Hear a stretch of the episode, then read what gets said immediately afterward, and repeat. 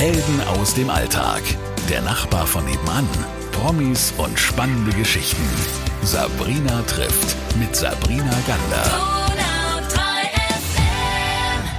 Bei mir ist heute Andreas Dukek-Haferkon. Erstmal ha. hallo, herzlich willkommen. Hallo, grüß dich, Sabrina.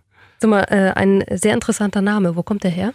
Uh, Dukek ist tatsächlich aus dem Tschechischen und hat mit den Vorfahren Herzog zu tun. Also Duke, Duke Dukek. Aha, okay. Von dem habe ich heute nichts. und Haferkorn? Das ist von meiner ähm, ehemaligen Partnerin. Okay, aber es ist eigentlich äh, sehr besonders, oder? Man fällt ja, auf damit. Auf jeden Man Fall. Man bleibt im Gedächtnis. Es ist sympathisch. Du bleibst sowieso im Gedächtnis. Du hast hier schon einige Projekte angestoßen. Reden wir mal über die Kulturfahrschule. Was war denn oder ist denn das? Mhm. Kulturfahrschule war eigentlich so ein Nachläuferprojekt. Ich hatte vorher schon so Festivals mit Kultur und dergleichen gemacht. Und das hat sich aber aus einem ähm, Projekt, wo wir im Universum Center waren, entwickelt, ähm, den Infopunkt, damals mit Martin Leibinger. Und da wurden wir angesprochen, ob wir Lust hätten, ein leeres Gebäude zu bespielen. Wir wussten noch nicht was, aber die Leute kamen dann, wir haben halt einen Pol gehabt und dann haben wir gemacht. Und im nächsten Jahr hat es eingeschlagen wie eine Bombe. Und was genau war das dann?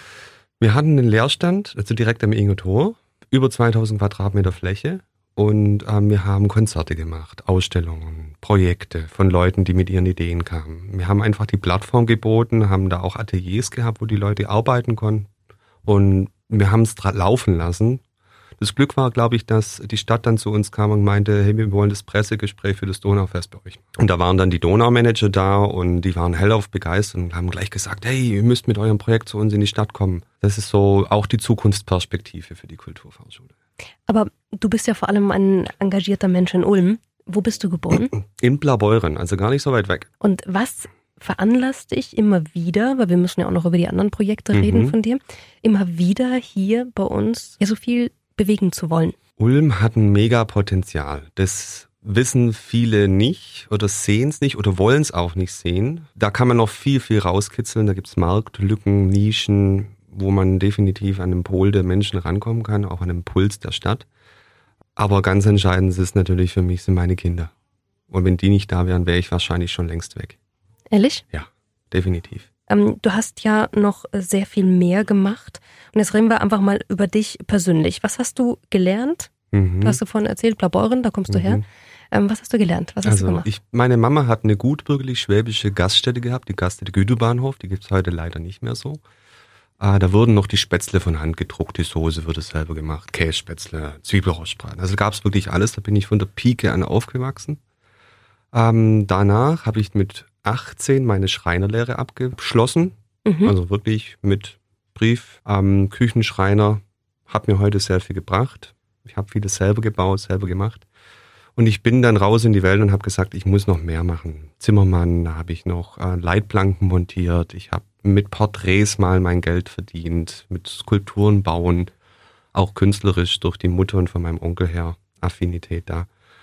Ja, und ähm, ich habe dann immer wieder umtriebig Veranstaltungen organisiert, auch im freien Raum, einfach mit Freunden, so Techno-Partys, mal hier, mal da ein Konzert. Ähm, unter anderem auch Artopia, das war quasi der Vorläufer der Kulturfahrschule, so ein Kulturfestival, das all, alle ein, zwei Jahre dann stattgefunden hat. Hab Messen organisiert, Kunstausstellungen, privat von Leuten, für Leute. Also war, war immer in der Szene voll drin und habe dann auch wirklich den Drive gehabt, den Leuten da Unterstützung zu bieten und äh, denen die Möglichkeit zu eröffnen, ihre Ideen umzusetzen. Jetzt hast du mal gesagt oder geschrieben, ich bin freischaffender Künstler und mhm. Event- und Kulturmanager. Mhm. Das hört sich nach einem wahnsinnigen freiheitsliebenden Menschen an, der gern ja. über Grenzen geht. Ja.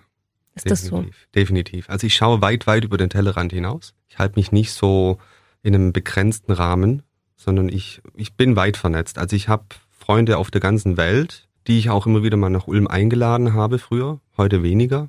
Heute sind es tatsächlich auch die Kinder, die primär mein Fokus sind.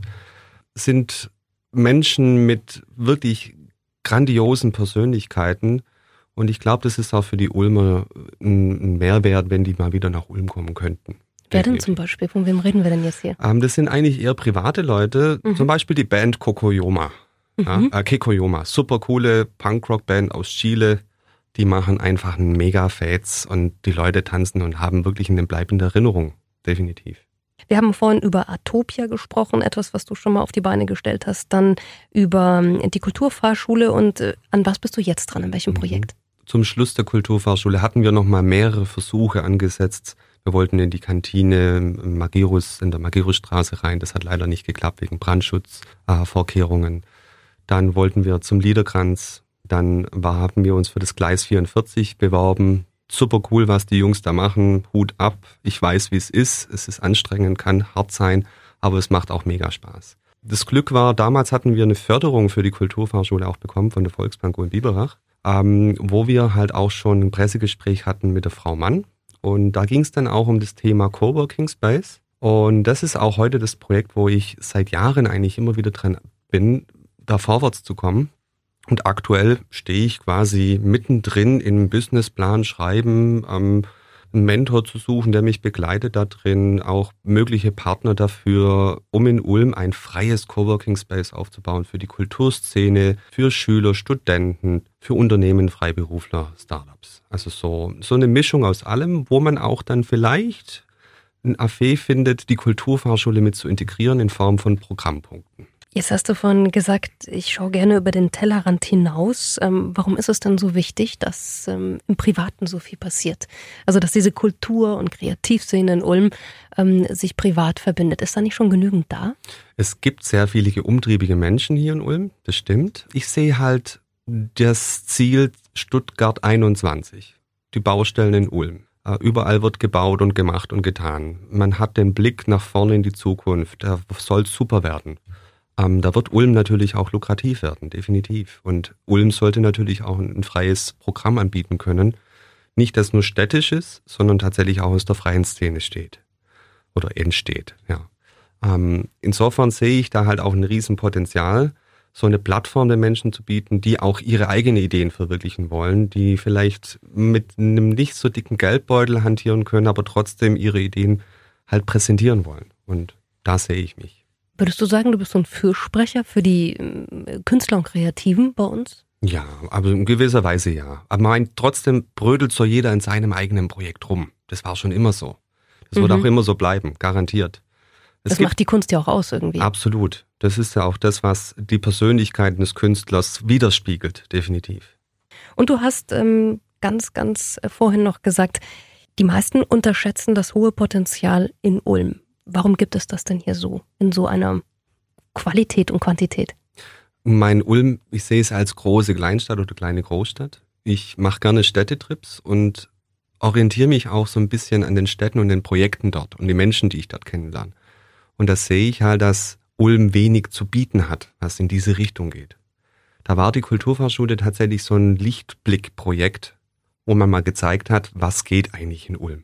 Was sind denn da so für Beispiele, wo du sagst, da gäbe es noch mehr und da haben wir zu wenig? Mm, das sind tatsächlich Locations, wo man hingehen kann, wo man tatsächlich auch so eine lockere Atmosphäre hat. Wo man, also wir hatten das Glück, dass bei der Kulturfachschule war so eine riesige offene Theke, eine Bar, wo bedacht war, auf der einen Seite quasi eine Fensterwand, auf der anderen Seite war es komplett offen mit einem, ähm, mit einem Geländer. Das hat so einen mega coolen Charme gehabt, so einen Industrieflair-Charme. Ich denke, sowas fehlt in Ulm in gewisser Weise auch für nicht mal nur, nicht nur die junge Szene, sondern tatsächlich auch für die Älteren, für das gehobene Volk hier, denke ich, wäre es ein Mehrwert, definitiv. Ich bin gespannt, was noch kommen wird. Definitiv wird was kommen.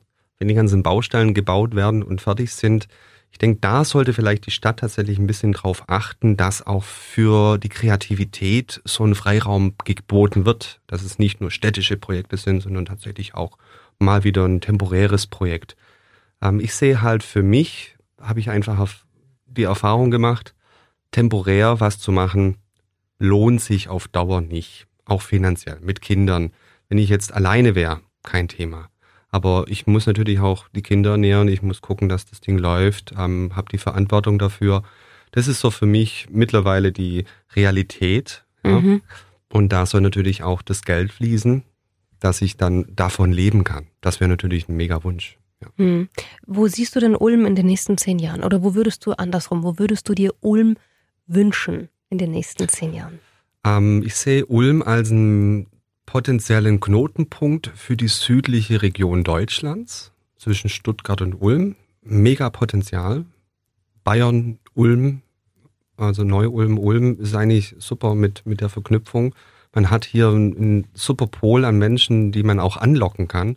Es wird lukrativ mit dem, Stu äh, mit dem Zug von Stuttgart in 20 Minuten. Also da dann in Stuttgart zu arbeiten, in Ulm zu leben, finde ich von der Zukunftsperspektive super. Hast du da nicht Angst, dass es hier so eine Art Ausverkauf gibt, dass die Immobilienpreise nach oben gehen, die Mieten nach oben gehen und dass dann eben genau die Kreativen und Künstler sagen, das können wir uns nicht mehr leisten? Ja, das ist tatsächlich ein, ein, einer der Manken, die wahrscheinlich kommen werden. Aber wie es genau aussehen wird, die Alteingesessenen werden da bleiben, das ist definitiv klar. Ähm, die Neuen, die dann dazukommen, man muss es abwarten. Also es wird tatsächlich ein, ein Spagat geben, denke ich. Wie ist es, Andreas, wenn man dir sagen würde, morgen kommst du in ein Büro, du musst da von 9 bis 17 Uhr arbeiten und das war's dann? Ist nicht mit mir. Geht nicht. Da, da, da, da, da würde ich Hohle drehen. Also da würde ich wirklich Hohle drehen. Ich würde dann wahrscheinlich anfangen, nebenher beim ähm, Büroarbeiten anfangen zu zeichnen oder irgendwas zu machen, irgendwelche Ideen aufzuschreiben. Immer umtriebig sein. Was gibt's denn für äh, über grenzüberschreitende Dinge, die du noch machen möchtest? Also ich möchte auf jeden Fall reisen und Menschen kennenlernen, die ich dann tatsächlich nach Ulm einladen könnte. Das ist so einer meiner Visionen, die ich habe. Gerne mit meinen Kindern zusammen. So, so sehe ich das. Ähm, ich möchte auch, ich hätte voll Lust, so große Konzerte in Ulm zu organisieren. Sowas wie Foo Fighters nach Ulm zu holen zum Beispiel. Also das wäre voll mein Ding. Und siehst du dich dann da auch? Also glaubst du, das sind realistische Träume? Das sind realistische Träume. Also die Connections sind da man könnte das machen, aber ich sehe mich im Moment noch nicht in der Phase, dass ich das mache. Okay, ja, dann warten wir auf deine Phase mal ab. Lieber Andreas, wir sind sehr gespannt auf diese Coworking-Idee für die mhm. Künstler- und Kreativszene bei uns in der Region und ähm, ich freue mich auf ganz viele spannende Projekte, die von dir noch kommen und sage jetzt erstmal danke, dass du da warst. Andreas Dukek-Haferkorn war heute bei mir und äh, ich wünsche dir ganz viel Spaß und Energie. Dankeschön. Liebes, liebe Grüße nach da draußen. Helden aus dem Alltag. Der Nachbar von nebenan. Promis und spannende Geschichten. Sabrina trifft mit Sabrina Gander.